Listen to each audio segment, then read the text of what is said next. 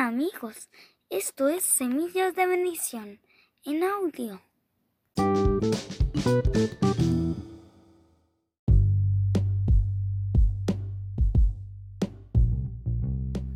Ahimelech ayuda a David.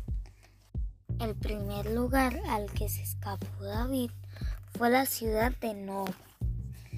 Necesitaba comida y provisiones. David llamó a la puerta del sacerdote Ahimelech. El sacerdote Ahimelech abrió la puerta de manera sospechosa. ¿Quién eres? ¿Por qué vienes solo? le preguntó. Pensó que David era un ladrón. David sabía que el sacerdote no lo iba a ayudar a no ser que tuviera una buena razón. Entonces David le dijo, soy un soldado el rey me mandó en una misión especial y me pidió guardar el secreto.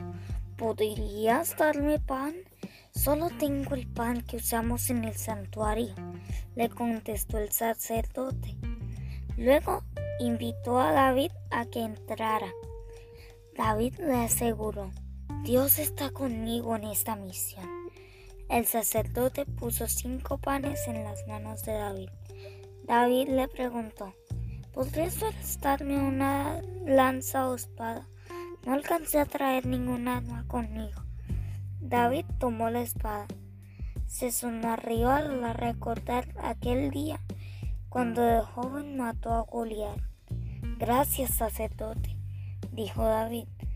Después dejó la casa del sacerdote en la oscuridad de la noche.